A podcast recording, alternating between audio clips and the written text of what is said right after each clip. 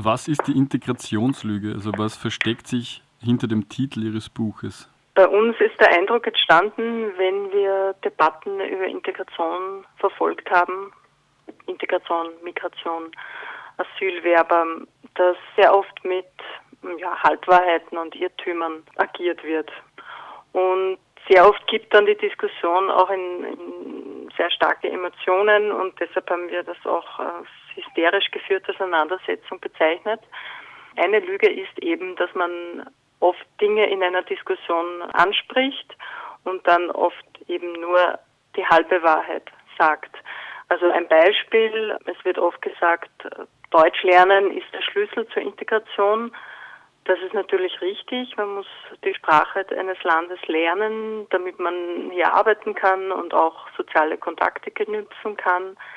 Aber man sieht ja auch, dass wenn jemand ganz perfekt Deutsch spricht, vielleicht mit einem Akzent, aber einwandfrei Deutsch spricht, ähm, heißt das ja noch lange nicht, dass er völlig integriert ist. Das sieht man zum Beispiel bei Jugendlichen der zweiten, dritten Generation, die weniger Chancen am Arbeitsmarkt haben oder Schulabbrecher sind und trotzdem toll Deutsch sprechen, aber offenbar gibt es noch andere Barrieren auf dem Weg zu einer erfolgreichen Integration, zum Beispiel eben Diskriminierung aufgrund ähm, der Hautfarbe oder ähm, des Namens oder aufgrund eines bestimmten Akzents.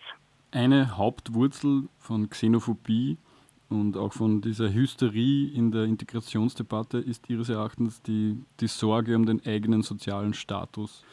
Ja, schon sehr stark. Also Ängste, Ängste vor dem Verlust von Vertrauten, ähm, Ängste, wo verdrängt zu werden. Also bei jüngeren Menschen natürlich auch die Angst um einen Arbeitsplatz das ist schon auch ganz real, wenn man jetzt ähm, niedrig qualifiziert ist, also nicht so eine hohe Ausbildung hat und, und dann kommen Zuwanderer, die dieselbe Ausbildung haben und sie arbeiten dann oft auch für weniger Geld, müssen sie oft, oft auch, also das machen die ja nicht äh, in böser Absicht, es wird ihnen halt nichts Besseres angeboten oder auch ihre Ausbildungen werden nicht wirklich ähm, so bezahlt, wie es ihnen zustehen würde. Dann ist das eine ganz reale Angst. Nur ähm, es ist nicht damit, es wird damit nicht gelöst, indem man seine ganzen Ängste und Sorgen auf andere Menschen projiziert und wenn Politiker diese Ängste ausnützen und, und da mit Polemiken noch mehr ähm, Angst schüren, äh, sondern man muss, man muss diese sozialen Probleme lösen. Also viele Menschen, das ist einfach auch eine größere äh, Entwicklung und Veränderung, dass ja insgesamt viele Menschen desintegriert werden, insgesamt aus der Gesellschaft. Wenn sie zum Beispiel keine, keine gut bezahlten Jobs mehr finden oder wenn sie einfach nicht mehr die richtigen ähm, Berufsausbildungen haben, wenn sie langzeitarbeitslos sind, wenn sie einfach nicht mehr sich so schnell neu auf, auf neue Anforderungen einstellen können. Also der, diese sozialen äh, Abstiegsängste und auch die Ohnmachtsgefühle, so das Gefühl, sein eigenes Leben nicht mehr so gestalten zu können oder in der Hand zu haben, da muss man ansetzen und nicht, dass man dann noch mehr die Ängste und Sorgen schürt und das auf andere Menschen projiziert. Dann haben wir immer Sündenbockpolitik und keine Lösung. Und würden Sie so weit gehen, also ich will es mal utopisch und überspitzt fragen, würde man die sozialen und ökonomischen Probleme vollständig lösen, würde sich diese Integrationsproblematik restlos erübrigen, weil diese, die Angst vor der Armut und den Abstieg mhm. im, im, sozialen Ranking sozusagen wegfallen würde? Restlos glaube ich nicht, aber zu einem großen Teil. Weil wenn es jemandem gut geht, wenn er das Gefühl hat, er kann gut leben, dann, das kennt man ja auch von sich selbst, äh, wenn man mit seinem Leben zufrieden ist und sein Leben genießen kann, also jetzt ganz, ähm, ja, vielleicht ein bisschen platt formuliert, aber dann kann man es einem jemand anderen auch gönnen und dann ist man nicht so schnell neidig oder äh, trägt nicht so viel Verachtung und Ärger in sich herum. Aber wir, wir legen den Fokus in unserem Buch einfach auf diese sozialen und ökonomischen Probleme, weil wir schon der Meinung sind, wenn man die angehen würde, dann würden sich viele Integrationsprobleme lösen lassen. Und wir wollen einfach nicht alles durch äh, kulturelle Unterschiede und religiösen Traditionen erklären. Die haben natürlich auch einen Einfluss. Also das ist klar. Das wäre ja auch einseitig, wenn man das alles ähm, außen vor lassen würde. Aber ähm, aus unserer Sicht haben soziale Gründe und, und wirtschaftliche Gründe einfach einen, einen größeren Einfluss auf Konflikte und auf Probleme. Und außerdem soziale Probleme oder soziale Zustände kann man ja versuchen zu lösen, aber ich kann nicht äh, eine Herkunft ähm, ändern. Also jemand hat halt seine Herkunft.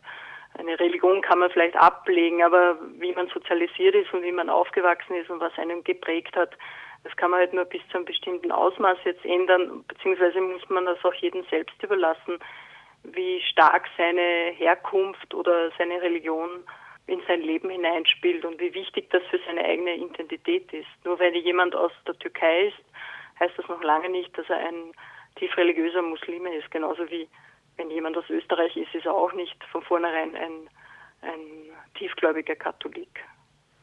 Gegen Ende noch kurz. Das Wort Integration schwingt da nicht immer schon ein Gewaltmechanismus mit? Das Wort Integration erzeugt ja eigentlich ein Bild, da gibt es ein Innen und es gibt aber Menschen, die mhm. da außen stehen, also außerhalb dieses Systems, die sich eben fügen müssen, um in ein bestehendes System eingegliedert zu werden. Mhm. Genau, ja. Ähm, ja, wir verwenden den Begriff, weil er gängig ist und, und weil man dann auch in der, in der Breite wahrscheinlich besser verstanden wird.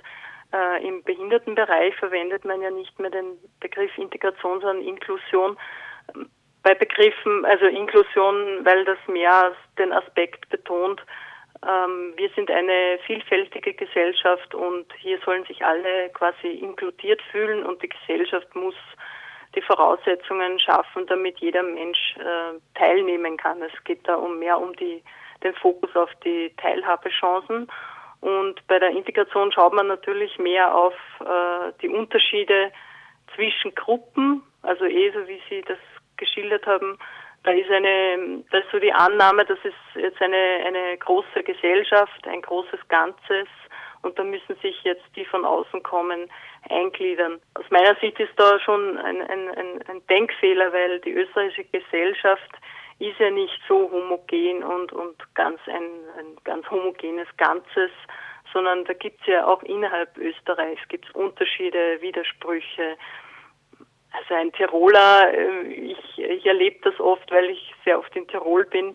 Und ich bin zwar jetzt aus Oberösterreich, aber ich lebe schon lange in Wien. Und wenn ich dann nach Tirol fahre, dann fragt mich oft jemand, wie kannst du nur in Wien leben? Also das ist für manche Menschen aus Tirol unvorstellbar, weil das so eine große Stadt ist und auch weil sie mit, mit so bestimmten Vorstellungen von Wien und Wienern ja, leben und dann eigentlich auch nicht in einen Topf geworfen werden wollen. Also ich ich finde, ich, ich erlebe zumindest in Österreich auch viele Unterschiede und äh, Widersprüche und ich glaube auch nicht, dass es da so ganz einheitliche Vorgaben gibt, äh, wo sich jemand dann perfekt anpassen kann und so und jetzt kriegt er einen Stempel drauf und jetzt bist du ein echter Österreicher.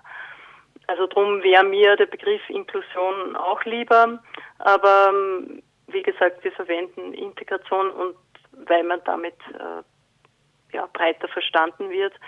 Und letztendlich äh, ist es natürlich bei Begriffen auch immer so, ähm, ja, die, es ist oft auch wichtig, Begriffe zu hinterfragen und vielleicht auch auszutauschen. Aber dann bleibt man halt immer auf der Begriffsdiskussion hängen und äh, geht nicht so stark in den Inhalt. Es werden oft wieder Begriffe wieder mit der Zeit negativer und dann hat man halt das Gefühl, man muss einen neuen Begriff suchen. Aber das wird dann als so, das geht halt dann so in diese, diese politische Korrektheit, die ist ja auch legitim.